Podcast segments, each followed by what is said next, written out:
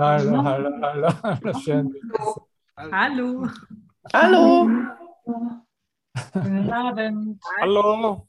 Hallo, guten Abend. Servus. Und du darfst dich mit mir emotional fühlen. Okay.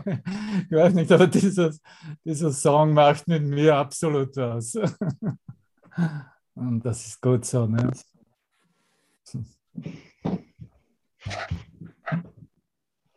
Und vielleicht ist das ein, ein Gefühl des äh, eines, eines Denksystems, eines Glaubenssatzes, sich als ein Lost Star, ein verlorener Stern gefühlt zu haben. Ne? Und da sind wir auch gerade.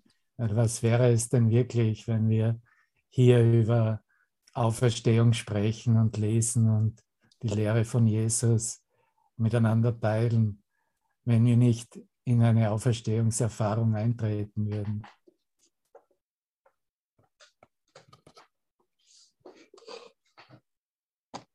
Das ist ja gerade die Auferstehung, die Anerkennung des Lebens,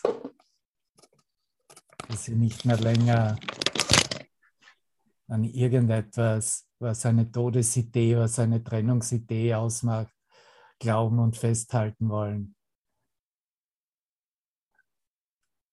Die Auferstehung ist nur wirklich durch deine Erfahrung, meine Erfahrung in meinem Geist. Die Auferstehung ist nur da wirklich, wo das Denksystem sich abgewandt hat von dem Trennungsdenken und sich zugewandt hat zum Einssein, zum rechtgesinnten Denken, zum Leben. Und in dem Abschnitt, wo wir ja gerade sind, im elften Kapitel, sechsten Abschnitt, sagt er, und wir werden wahrscheinlich auch noch dahin kommen, sagt ja Jesus ganz klar, ich bin deine Auferstehung und dein Leben. Und am Anfang dieses Abschnittes spricht er ja von wähle du, nicht wahr? Wähle, welchem Denksystem, welche Idee du dich anschließen möchtest. Die Idee der Auferstehung die Idee der Kreuzigung.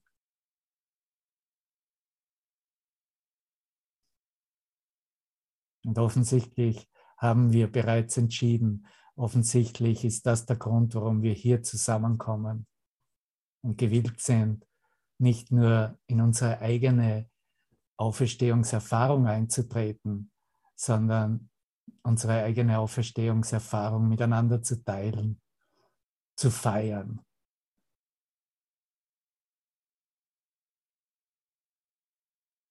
Und ich habe hier ähm, schon die letzten ein, zwei Stunden bin ich mehr oder weniger verschwunden in, in meinem menschlichen Persönlichkeitstrip, möchte ich mal sagen, durch einfach, indem ich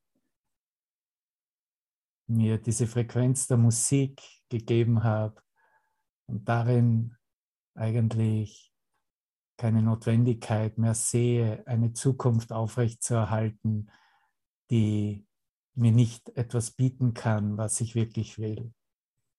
Und das sind auch die Ideen, die wir in dieser Lektions- Sequenz üben und miteinander teilen. Diese Lektionen, die von Vergebung sprechen.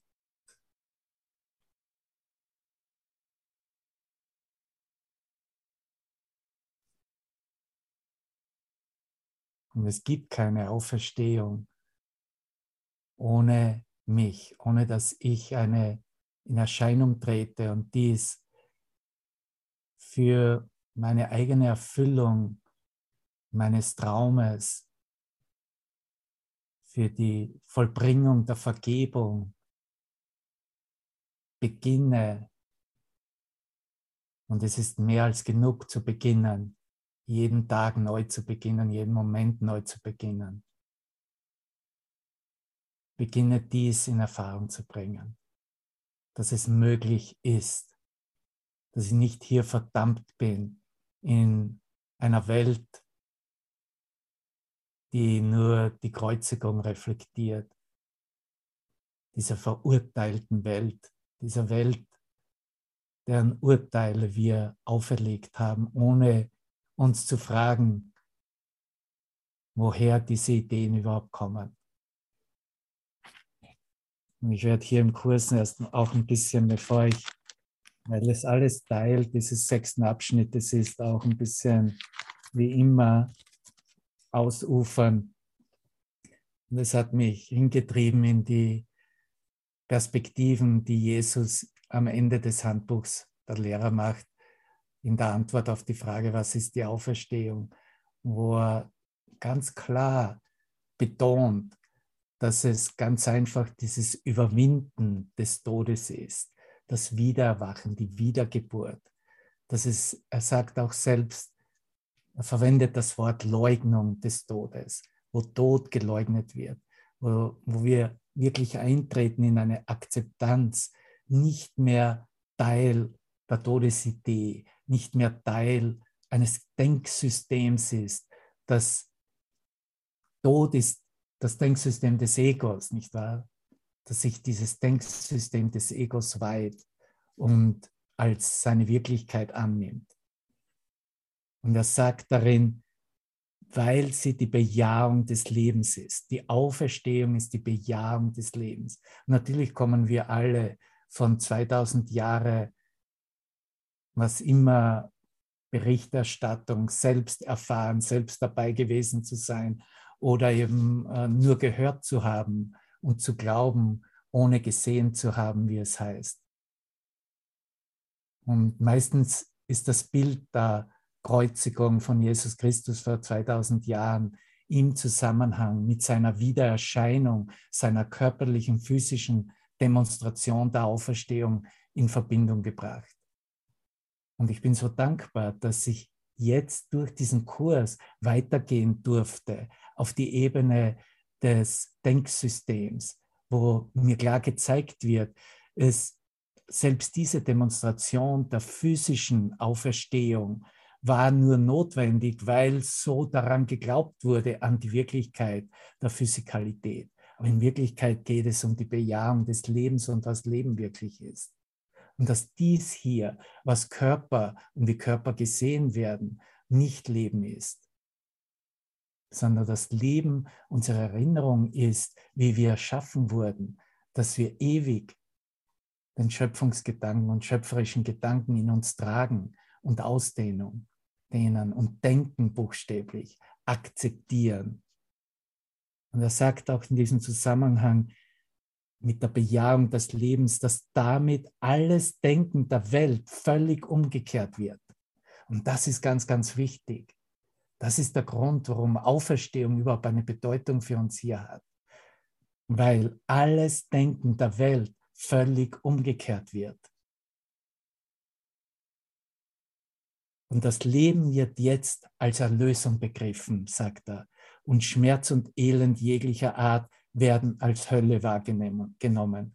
Die Liebe wird nicht länger gefürchtet, sondern froh willkommen geheißen. Das sind alle diese Qualitäten und Aspekte, die wir immer wieder, immer wieder hören und uns selbst lehren, damit wir nämlich nicht mehr Angst vor der Liebe demonstrieren müssen damit wir nicht mehr davonlaufen müssen, wenn ein Bruder auftaucht. Oh, übrigens, danke, Hubert, das hast du wunderbar gelehrt am Wochenende.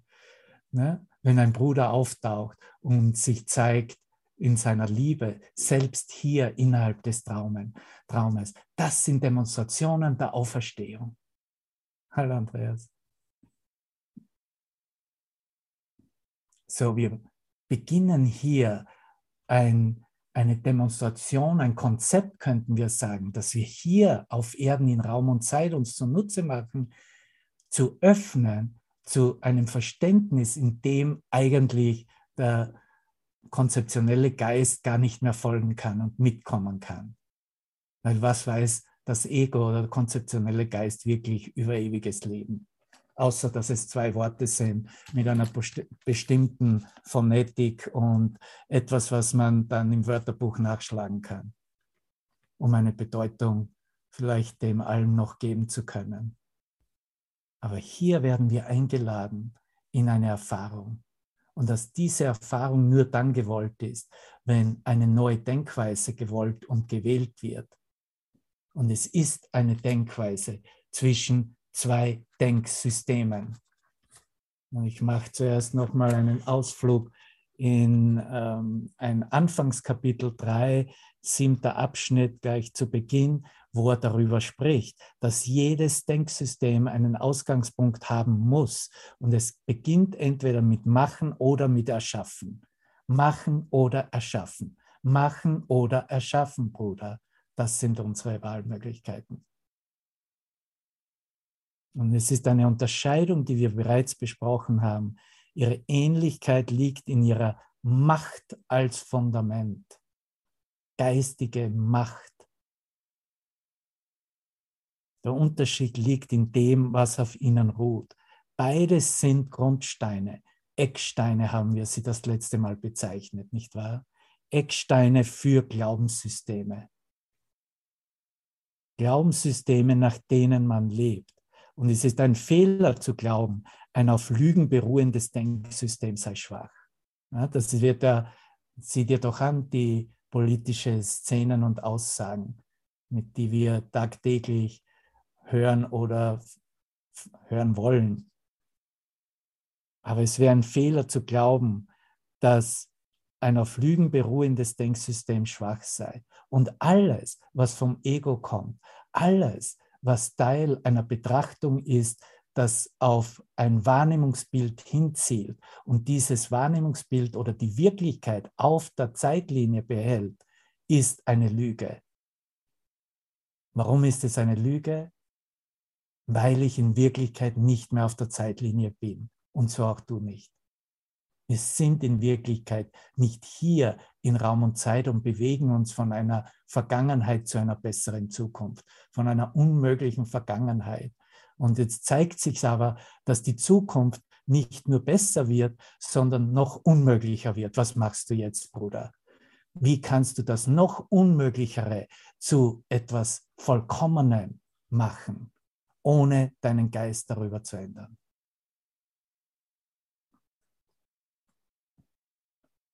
Nichts, was ein Kind Gottes gemacht hat, ist ohne Macht. Dir dieses zu vergegenwärtigen ist wesentlich, weil es dir sonst nicht gelingen wird, aus dem Gefängnis, das du gemacht hast, zu entkommen. Hier haben wir es. Und hier kommen wir zurück in dieses Kapitel 11, in dem wir sind, in unsere Tageslektion, wenn wir die ersten beiden Lektionen der 120er uns ansehen wollen dass wir tatsächlich einen Schlüssel mit uns tragen, in unserem Geist bereits haben. Und dass dieser Schlüssel, den wir Vergebung nennen, wirklich diese Änderung des Denksystems repräsentiert. Und dass wir ohne diesen Schlüssel nicht dem Gefängnis entkommen können, ohne den Schlüssel tatsächlich ins Schloss zu, zu setzen und zu sehen, was es mit uns macht. Ne? Du kannst herumlaufen mit dem Schlüssel und sagen, ich habe den Schlüssel, ich habe den Schlüssel. Du kannst den Schlüssel vergolden, du, du kannst ihn äh, gestalten, wie immer du möchtest. Du kannst einen digitalen Schlüssel sogar erstellen, wie du möchtest. Aber bevor du den Schlüssel nicht ins Schloss gibst, und das gilt auch für digital, wirst du keinen Erfolg haben und das Tor wird sich nicht öffnen in deinem Geist. Und ich weiß nicht, ob es dir aufgefallen ist, aber das ist für mich einer der wesentlichsten Aussagen, der, wenn ich zurückgehe noch einmal auf die gestrige Tageslektion 121, Vergebung ist der Schlüssel zum Glück, wo er hier sagt, dass das Urteil jenes Geistes, er spricht von dem Geist, der nicht vergeben möchte, ne? der menschliche Geist, der konzeptionelle Geist, dass sein Urteil über diese Welt als unwiderruflich angesehen wird. Das ist, da ist ja auch das Selbsturteil kommt da zum Ausdruck. Unwiderruflich. Das ist im fünften äh, Paragraphen. Ja? Dass sein Urteil über diese Welt als unwiderruflich angesehen, an, äh, dass er es so ansieht und nicht sieht, dass er sich selbst zu dieser Hoffnungslosigkeit verurteilt hat. Er denkt, er könne sich nicht ändern, denn was er sieht, legt Zeugnis dafür ab, dass sein Urteil richtig ist. Und er fragt nicht, weil er denkt, er wisse. Er zieht auch nicht in Zweifel, weil er gewiss ist, Recht zu haben. Er stellt es nicht in Zweifel. Er, er bringt es nicht zu einer Frage, was tue ich denn überhaupt, wenn ich hier nach wie vor Gedanken des Urteils, des Verurteilens, des Trennens, der Angst versuche zu teilen oder mir selbst wirklich zu halten. Und das sind ganz, ganz wesentliche äh, Aussagen, weil es ja aufzeigt, dass ohne diesen Schlüssel in das Schloss zu stecken und Vergebung zu leben, ich in dieser Hoffnungslosigkeit verbleiben würde. Ja? Weil so viel Angst da wäre für die Änderung. Was ist die Änderung wieder? Was die Auferstehung mir anbietet. Es ist meine Auferstehung. Es ist jeden Moment meine Auferstehung, die mich erwartet. Es ist jeden Moment die Einladung von Jesus Christus selbst, dass der Sohn Gottes in die Auferstehung eintritt als Erfahrung selbst, in der Erfahrung selbst.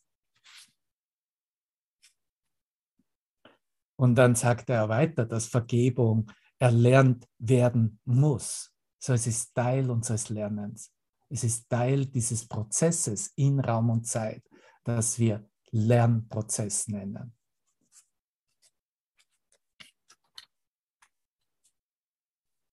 Ich will vom Traum erwachen, dass ich sterblich bin, dass ich fehlbar bin und voller Sünden und erkennen. Ich will erkennen, dass ich Gottes vollkommener Sohn bin.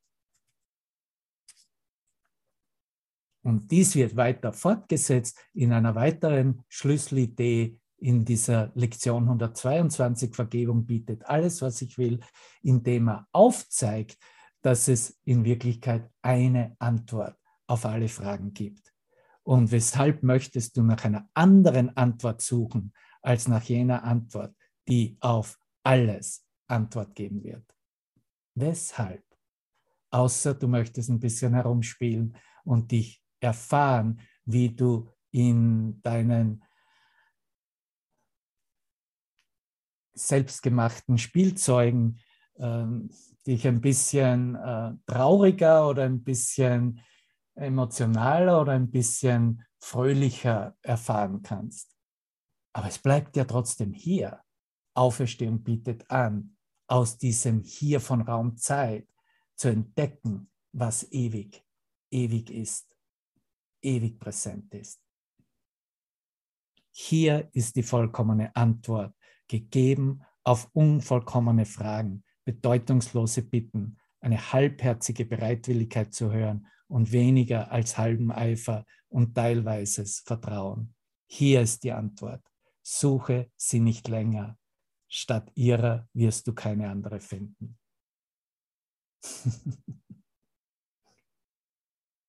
das ist die Lektion. Ne? Und die Lektion bietet mir an, dass ich akzeptiere für mich selbst, dass ich keinen Widerstand, keine Verteidigungshaltung mehr annehme, dass die Vergebung mir alles anbietet, was ich wirklich will. Und nichts anderes. Nichts, was ich selbst gemacht habe, nichts, was ich in der Welt sehe, nichts, was ich meinem Bruder gemacht habe, was er für mich spielen müsste, um aufzuzeigen, wie wirklich das Ego ja ist wie wirklich diese Hölle ja ist. Heute, jetzt habe ich dies als wahr angenommen. Vergebung bietet alles, was ich will. Heute, jetzt habe ich die Gaben Gottes empfangen. Juhu! Danke, Brüder. Marion.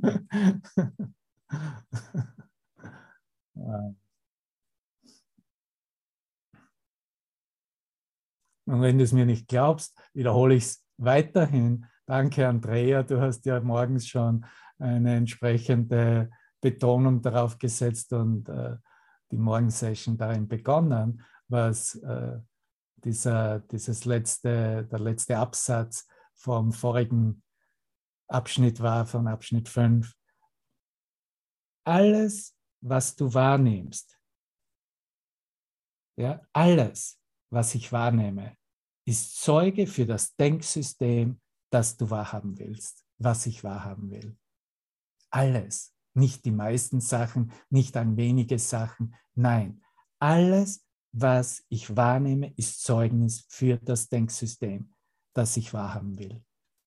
Punkt. Und wir kommen nicht weiter, egal, Andreas, wie viel wir lernen und in, von welchen Perspektiven wir es betrachten und ausdehnen. Wir kommen immer nur an den Punkt ne, der Wahl des Denksystems. Weil da geht es, da ist es hier. Ne? Welches Denksystem verwende ich gerade jetzt? Trete ich ein in eine vollkommene Loslösung meines Selbstkonzeptes? Erlaube ich mir, buchstäblich auseinanderzufallen als dieses menschliche Konstrukt, was ich aus mir selber gemacht habe. Und wende mich an den Heiligen Geist und höre ihn und nur ihn und höre ihn in meinem Bruder und durch meinen Bruder. Jeder Bruder hat die Macht, mich zu befreien, wenn ich frei werden will ich kann kein falsches Zeugnis von ihm annehmen, wenn ich nicht falsche Zeugen gegen ihn aufgerufen habe. Ich lese das für mich selbst in der ersten Person. Und das ist es. Wenn wir aufhören, falsches Zeugnis gegen unseren Bruder anzurufen, aufzurufen, werden wir auch keine falschen Zeugnisse mehr sehen oder in irgendeiner Weise wahrnehmen wenn er mir nicht von Christus spricht, habe ich ihm nicht von Christus gesprochen.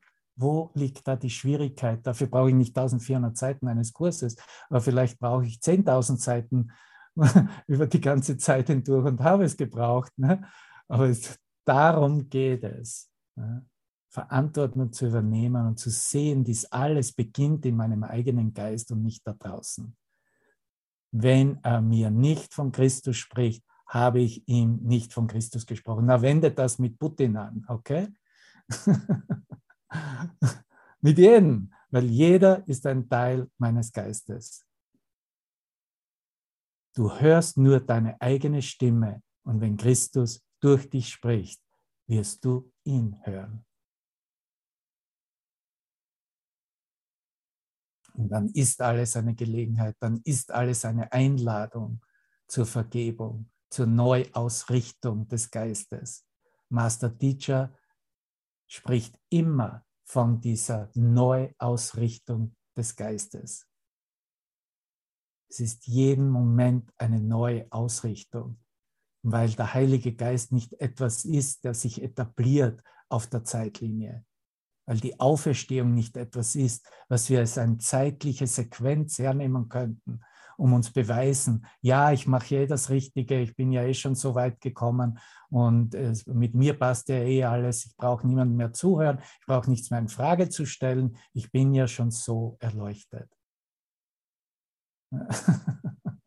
und dann hören wir ein Stück Musik und alles öffnet sich zu einer Neugeburt.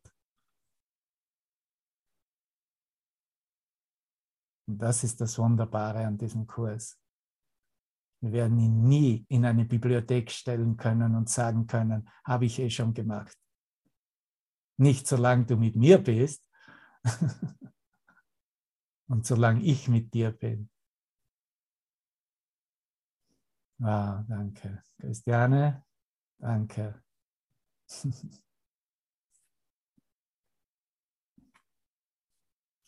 ja, und äh, Vielleicht gehe ich noch kurz darauf ein, was ihr in der Morgensession schon gemacht habt, auch in diesem biblischen Ausdruck, ähm, selig seid ihr, die ihr nicht gesehen habt und dennoch glaubt. Und es gab ja äh, auch eine bestimmte Reflexion in der Aufnahme, aber es ist ja eine direkte Bibelaussage. Es kommt ja aus dem Johannesevangelium, wenn du es genau wissen willst. Es ist am Ende vom 20. Kapitel. Und es ist die Situation, die Brüder haben, die Apostel, ja, deine Brüder haben Jesus gesehen. Er ist wieder erschienen auferstanden. Nur einer war, war nicht dabei.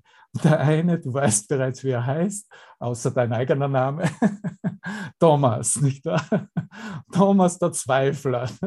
Und Thomas hat natürlich gleich zum Ausdruck gebracht, solange ich nicht meinen Finger in die Wunde stecken kann, glaube ich nicht, dass er wirklich Auferstehung und, seine, und die Male der Nägel sehe, ne? glaube ich nicht, dass das wirklich geschehen ist. Ne?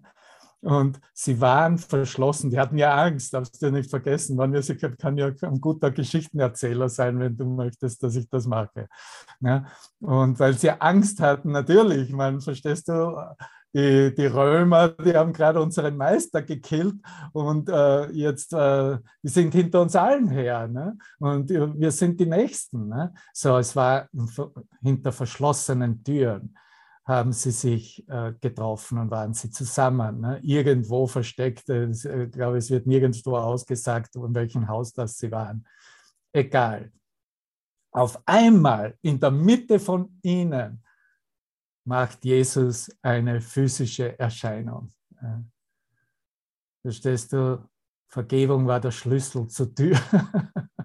und da war er in der Mitte von ihnen. Und er wandte sich sofort an Thomas und hat ihn eingeladen, dass er seine ähm, Beweisführung durchziehen sollte und hat ihm angeboten, dass er, wie gesagt, seine äh, hier für, sich, für sich selber klären sollte, dass, äh, dass er tatsächlich da ist.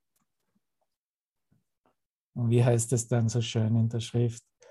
Leg deinen Finger hier auf die Stelle und sieh dir meine Hände an gib deine Hand her und leg sie in meine Seite. Sei nicht mehr ungläubig, sondern glaube. Mein Herr und mein Gott gab Thomas ihm dazu Antwort. Und Jesus erwiderte, du glaubst, weil du mich gesehen hast. Glücklich zu nennen sind die, gesegnet sind jene, die mich nicht sehen und trotzdem glauben. Und wer kommt dir da vielleicht als erstes in deinem Geist? In meinem Geist war es Paulus, nicht wahr? Paulus hatte ihn auch nicht persönlich gesehen, aber wurde zu, durch die Kraft seiner eigenen Wiedergeburt in einer so starken Kraft des Glaubensausdruckes für ihn umgewandelt und zu einer Demonstration für uns alle von nicht gesehen zu haben, aber trotzdem genau zu wissen, Erkenntnis zu haben, was hier geschehen ist. Und du siehst, das sind alles Aussagen, die uns hinführen auf unsere eigenen offenbarenden Erfahrungen. Ohne meine eigene offenbarende Erfahrung ist dies alles nur ja, nette Schriftstücke und Geschichten und das haben wir eh schon alles gemacht, das haben wir alles auf die Seite gelegt. Jetzt bekommt es wieder Bedeutung, wahre Bedeutung durch unsere eigene Erfahrung. Nicht wahr?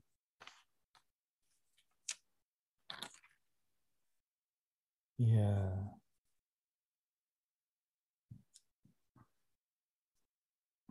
Glaube an die Auferstehung, weil sie verbracht worden ist.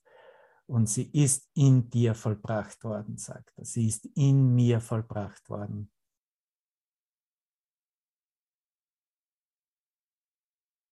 Wir fahren gemeinsam zum Vater auf.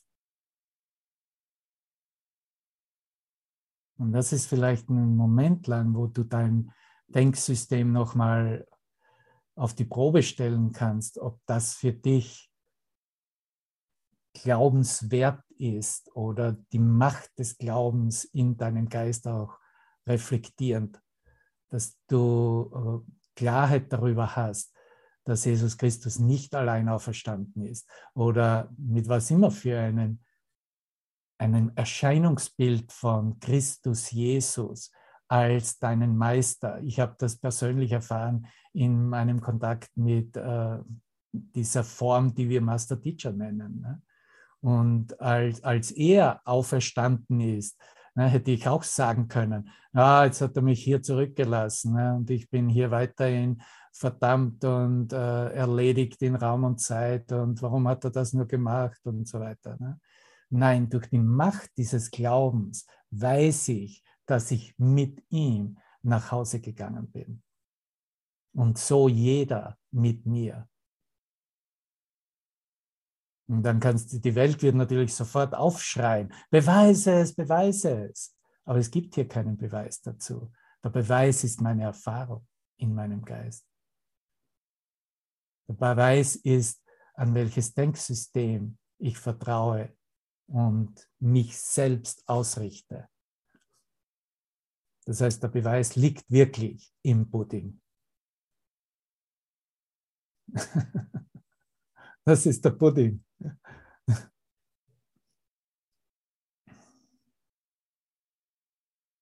Ja. Tada. Okay, fünfter Absatz. Unterschätze weder die Hingebungskraft des Gottes Sohnes noch die Macht, die der Gott, den er anbetet, über ihn hat. Denn er begibt sich an den Altar seines Gottes, sei es der Gott, den er gemacht hat, oder der Gott, der ihn erschaffen hat. Deshalb ist seine Sklaverei so vollständig wie seine Freiheit, denn er gehorcht nur dem Gott, den er annimmt. Den Gott, den du selbst gemacht hast oder Gott, der dich erschaffen hat. Und jetzt unterscheidet er diesen zwei, diese zwei, äh, sagen wir mal so, Hilfsstrukturen im Geist, in den Gott der Auferstehung in den Gott der Kreuzigung. Der Gott der Kreuzigung fordert, dass er Kreuzige seine Anbeter und seine Anbeter gehorchen. In seinem Namen kreuzigen sie sich selbst und glauben, dass die Macht von Gottes Sohn aus Opfer und aus Schmerz geboren wird. Und das haben wir natürlich als die Jünger vor 2000 Jahren noch geglaubt, ne? dass die Macht des Gottes Sohnes aus Opfer und aus Schmerz geboren wäre, durch die Kreuzigung selbst geboren wäre. Und natürlich sich selbst zu kreuzigen heißt auch, ist die Rechtfertigung, meinen Bruder zu kreuzigen, die ganze Welt zu kreuzigen. Das ist, was es eigentlich, äh, auf Englisch würde man sagen, der Ausdruck von be yourself, ne? sei du selbst. Und so wird sich am klarsten zeigen, welche Denkweise du verfolgst und zum Ausdruck bringst. Wenn ich ich selbst bin, ganz ich selbst bin, ne? ohne einer Struktur von ich sollte, ich darf nicht und das ist gut und das ist spirituell und das ist nicht, ohne all diesen Kram. Ne? Wenn wir ohne dem sind, in dem Sinne geistig nackt sind, da zeigt sich, welchen Gott wir wirklich folgen. Ein Gott, der uns erschaffen hat oder ein Gott der Kreuzigung, der Gott, den wir selber gemacht haben. Der Gott der Auferstehung fordert nichts denn es ist nicht sein Wille wegzunehmen. Aber vielleicht machen wir da schon Stopp. Der Gott der Auferstehung fordert nichts. Wenn du tatsächlich deine Auferstehung lebst, jetzt in einer Feier der Auferstehung, dann brauchst du nichts, weder von dir selber, noch von deinem Bruder, noch von deiner Welt. Der Gott der Auferstehung fordert nichts denn es ist nicht sein Wille, es ist nicht Gottes Wille wegzunehmen. Er fordert nicht Gehorsam, weil Gehorsam Unterwerfung einschließt. Er möchte nur, dass du deinen Willen lernst und ihm folgst, nicht im Geist des Opferns und der Unterwerfung, sondern in der Freude der Freiheit. Du siehst, das sind eigentlich alles Lehr Hinweise auch, wie wir Götzen, die wir gemacht haben und aufgestellt haben, hier in der Befreiung erfahren. Und wenn du da noch etwas aus früheren Kapiteln nachlesen möchtest, ich habe hier eine Nummer stehen, Kapitel 7, Abschnitt 10, da spricht über dasselbe Thema. Die Auferstehung muss deine Treue froh gewinnen, weil sie das Symbol der Freude ist. Ihre ganze unwiderstehliche Kraft liegt in der Tatsache, dass sie darstellt, was du sein willst. Die Freiheit, alles hinter dir zu lassen, was dich verletzt, was dich demütigt oder was dich ängstigt, kann dir nicht aufgedrängt werden, aber sie kann dir durch die Gnade Gottes angeboten werden, diese Freiheit. Die Freiheit. Sie kann nicht aufgedrängt werden. Und du kannst, weder können wir sie uns einander aufdrängen, noch wird jemals Jesus oder der Heilige Geist sie uns aufdrängen. Und du kannst sie durch seine Gnade akzeptieren. Akzeptieren. Denn Gott ist seinem Sohn gnädig und nimmt ihn ohne Frage als den Seinen an. Wer also sind die Deinen? Ja, wer sind die, die dir gegeben wurden? Der Vater hat dir alle gegeben, die sein sind, und er selber ist mit ihnen dein. Ja, das ist ja auch ein, ein Bibelausdruck. Ne? Alles, was ich habe, ist dein. Ne? Du bist mein Sohn, hat er uns gesagt. Ne? Der Vater hat uns alle gegeben, die sein sind. Und er selber, Gott selbst, ist mit ihnen dein, mein. Behüte sie in ihrer Auferstehung, sonst wirst du nicht in Gott erwachen, sicher umgeben von dem, was für immer dein ist. Du wirst keinen Frieden finden, solange du nicht die Nägel aus den Händen des Gottessohnes entfernt und den letzten Dorn aus seiner Stirn gezogen hast. Ist eine Aussage, nicht? Das sind so ganz grundsätzliche Basisaussagen für die Lehre von einem Kurs in Wundern. Ne? Und das ist natürlich, das versuchen wir uns zu lehren seit über 2000 Jahren. Und äh, es ist irgendwo, denke ich, äh, in diesem Kontinuum doch zu einer Herauskristallisation dieses Lehrplans oder der, des Lehrausdruckes durch diesen Kurs gekommen, ne? indem wir uns wirklich ansehen, wie wir es eigentlich bislang, wie wir unsere eigene Auferstehung bislang verleugnet haben oder uns glaubhaft machten, dass wir Erfolg haben könnten, sie zu verleugnen. Und deswegen ist es wichtig, dahin zu blicken. Du wirst keinen Frieden finden. Ein Mensch, Mensch wird keinen Frieden finden, solange er nicht die Nägel aus den Händen des Gottessohnes entfernt. Und natürlich ist jeder Bruder ein Gottessohn und den letzten Dorn aus seiner Stirn gezogen hat. Die Liebe Gottes umgibt seinen Sohn, den der Gott der Kreuzigung verurteilt. Lehre nicht, dass ich umsonst gestorben bin. Hier wieder ganz wesentliche Sätze, die die gesamte Lehre der Bibel hier ähm, kristallisieren, würde ich mal sagen. Lehre nicht, dass Jesus Christus umsonst gestorben ist. Lehre vielmehr, dass ich nicht gestorben bin, indem du aufzeigst, dass ich in dir lebe, indem du aufzeigst, dass er lebt, wenn er lebt, das sind ja die Aussagen zu Ostern, nicht wahr? Er ist auferstanden, er ist auferstanden, indeed, in der Tat, ich bin auferstanden, in der Tat. Das sind so die Sprüche, die wir in, in unserer, äh, in unserer Kirche, ne, Albert, immer wieder wiederholt haben. Und das, ist, das sind die Aussagen, wo klar wird, ne, dass ich lebe, er lebt in mir. Ne? Er ist nicht irgendwo hingegangen. Ne? Er ist nicht aufgefahren in den Himmel ohne mich. So, wo immer ich mich in meinem Geist befinde, da ist, wo er ist. Denn die Kreuzigung des Gottessohnes aufzuheben, ist das Werk der Erlösung, in welchem jeder eine gleichwertige Rolle hat. Gott richtet nicht über seinen schuldlosen Sohn. Wie könnte es denn anders sein, da er sich ihm selbst gab? noch einmal, lehre nicht, dass ich umsonst gestorben bin. Lehre vielmehr, dass ich nicht gestorben bin, indem du aufzeigst, demonstrierst, lehrst, dass ich in dir lebe. Jesus Christus lebt in mir und lehrt durch mich nach wie vor meinen ganzen Geist. Und so ist es auch für dich. Das ist die Einfachheit, wie wir das verstehen können. Und natürlich, das ist als erstes mal eine totale, eine totale Ein Einladung, hier einzutreten in, in, in nur Lichterfahrung, sagen wir mal. Kann schon kaum mehr weiterlesen. Du hast dich selber an ein Kreuz genagelt und eine Dornenkrone auf dein Haupt gesetzt. Das musste ich hören, nicht wahr? Das brauchte ich. Ne? um endlich aufzuwachen, dass es um mich geht und nicht um eine Figur, die als Jesus von Nazareth da, oh, ist das jetzt die richtige Malerei von ihm oder nicht? Ne?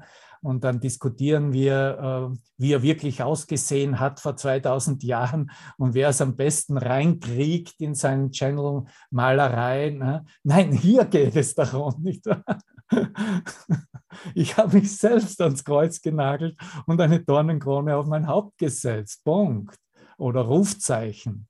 Doch kannst du Gottes Sohn nicht kreuzigen denn der Wille Gottes kann nicht sterben. Ich hatte keinen Erfolg damit.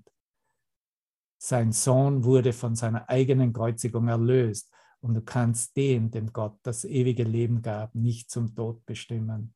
Der Traum der Kreuzigung liegt noch immer schwer auf deinen Augen, doch was du in Träumen siehst, ist nicht die Wirklichkeit, auch ein ganz wesentlicher Aus, äh, Ausdruck und eine Aussage, die uns äh, durch die gesamte Transformation unseres Geistes begleitet. Das ist ganz, ganz wichtig, weil das ist ein Eingeständnis, dass hier bestimmte Bedeutungen aus der Vergangenheit, bestimmte Denkweisen nach wie vor schwer, er sagt hier auf meinen Augen, auf meinen Schultern lasten, die ich mitnehme. Doch was ich in Träumen sehe, ist nicht wirklich. Das ist, was ich lernen darf. Das ist, was ich jetzt erkennen kann und darf und soll und muss. Ein Traum ist ein Traum, ist ein Traum. Und ein Traum hat nichts mit der Wirklichkeit zu tun. Wirklichkeit ist aus dem Traum erwachen. Solange du den Sohn Gottes als gekreuzigt wahrnimmst, schläfst du. Solange ich meinen Bruder als gekreuzigt wahrnehme, solange ich mich selbst als gekreuzigt wahrnehme, schlafe ich, träume ich. Und solange du glaubst, dass du ihn kreuzigen kannst, hast du nur Albträume. Das ist ein Albtraum, was wir da sehen, Kriegsszenarien, nicht wahr? Du, der du beginnst aufzuwachen, beginnst mehr als genug, beginnst aufzuwachen, bist dir immer noch der Träume bewusst und hast sie noch nicht vergessen. Das Vergessen der Träume und das Gewahrsein Christi kommen damit, dass du andere erwächst, deine Erlösung zu teilen. Das ist, was wir machen. Wir teilen die Erlösung durch die Ausdehnung des Lichtes, das wir tatsächlich spüren als eine Erfahrung in uns jetzt.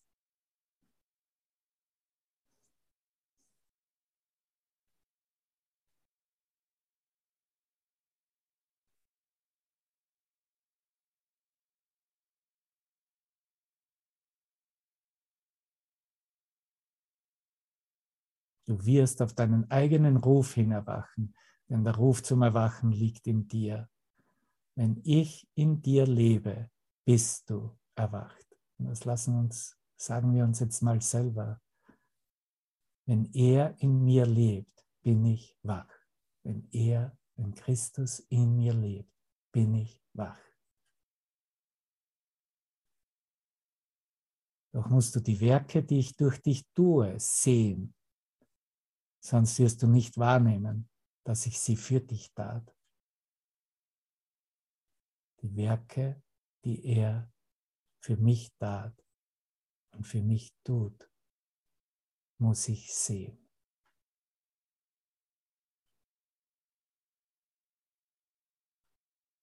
Setze dem, was ich nach deiner Überzeugung durch dich tun kann, keine Grenzen, sonst wirst du das, was ich für dich tun kann, nicht annehmen. Doch ist es schon getan. Amen, Amen, Amen. Es ist vollbracht. Es ist schon getan. Und wenn du nicht alles gibst, was du empfangen hast, erkennst du nicht, dass dein Erlöser lebt und du mit ihm erwacht bist. Wenn ich nicht alles gebe, was ich empfangen habe. Alles, alles. Den ganzen Himmel alle Gaben Gottes.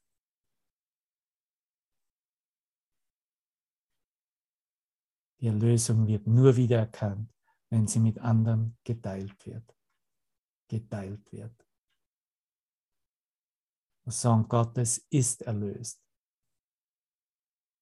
Der Sohn Gottes ist erlöst.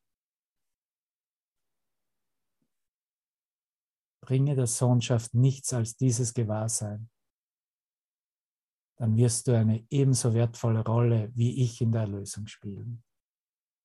Und du bist hier, um in dieser Verbindung auch diesen Download von außerhalb von Raum und Zeit zu empfangen. Dieser Download mag vielleicht so aussehen wie ein Lernprozess, wie eine Lehr-Lernsituation. In Wirklichkeit ist es ein unmittelbarer Download.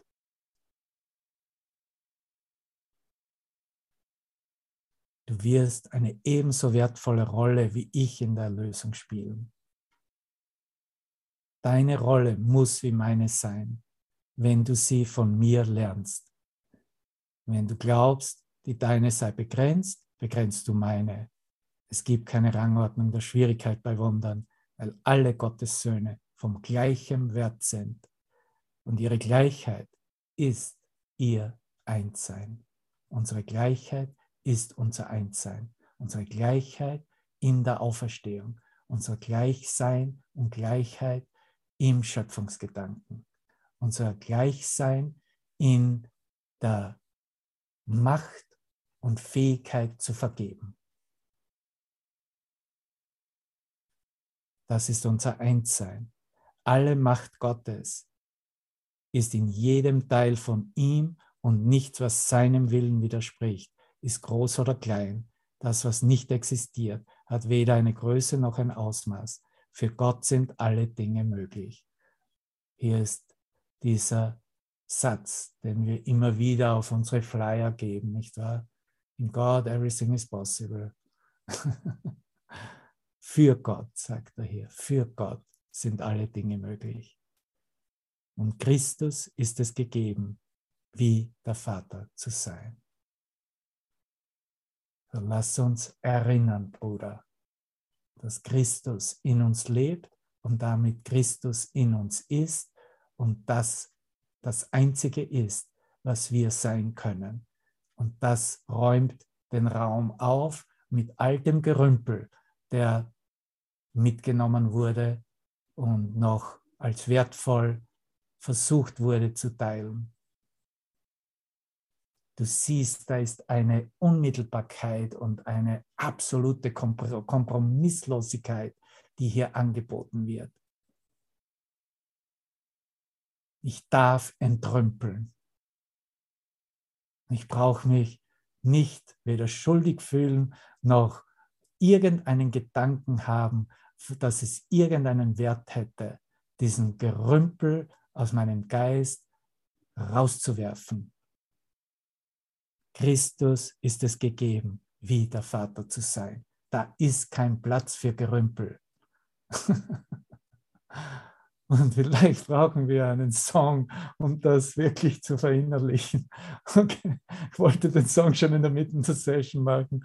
Das ist aber, das ist aber so ein, also diese, dieser, dieser Abschnitt 6, Kapitel 11, okay, ich glaube, ich mache mir da eine Rot, mit Rot, roter Kreide oder irgendetwas das werde ich mir kennzeichnen. Das ist ein absoluter Schlüsselabschnitt des gesamten Kurses, weil es uns ja aufzeigt, dass so wie der Vater, so sind wir. Und dass es nichts dazwischen oder nichts dazu gibt, das rechtfertigbar wäre, was Begrenztheit aufweist, was aus dem eigenen Machwerk kommt. Und aus diesem Grunde ist es das, was zum Beispiel Hubert das letzte Mal gelehrt hat, das nenne ich offenbarende Integration. Dass wir das so integrieren durch Offenbarung, dass wir eigentlich sehen, dass diese Beziehung mit meinem Bruder oder Geliebten oder wer es immer es im Erscheinungsbild ist, nichts anderes sein kann als meine Erkenntnis und Ausdehnung der Liebe Gottes selbst. Und somit mein Empfangen der Liebe Gottes selbst, weil da beginnt es, nicht wahr? Und natürlich sind wir da, es ist zuerst mal eine Herausforderung für das Denksystem. Ne? Und was immer da mitgebracht wird aus der Vergangenheit, was immer die persönlichen Geschichten sind. Aber da ist, wo wir jetzt sind in diesem Kurs, in diesem Abschnitt von Kapitel 11, da ist die Klarstellung, dass da nichts dazwischen ist. Gott sei Dank, Gott sei Dank. Okay, dann schaue ich mir nochmal durch, was es für Kommentare gibt, äh, für Wahnwitzige. Ah, entschuldige, für Wunderbare. ja. Okay, verstehe ich alles nicht. Butter läuft wie geschmiert, ja, das kann ich verstehen. Danke, Manuela. Alles in Butter, gut. Okay, meine Lieben, sind wir okay bislang soweit? Ja? Alles gut?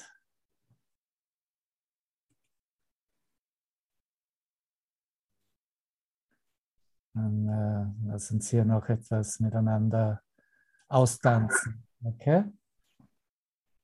Nur ich drauf, kann es nicht sehen. Danke, danke.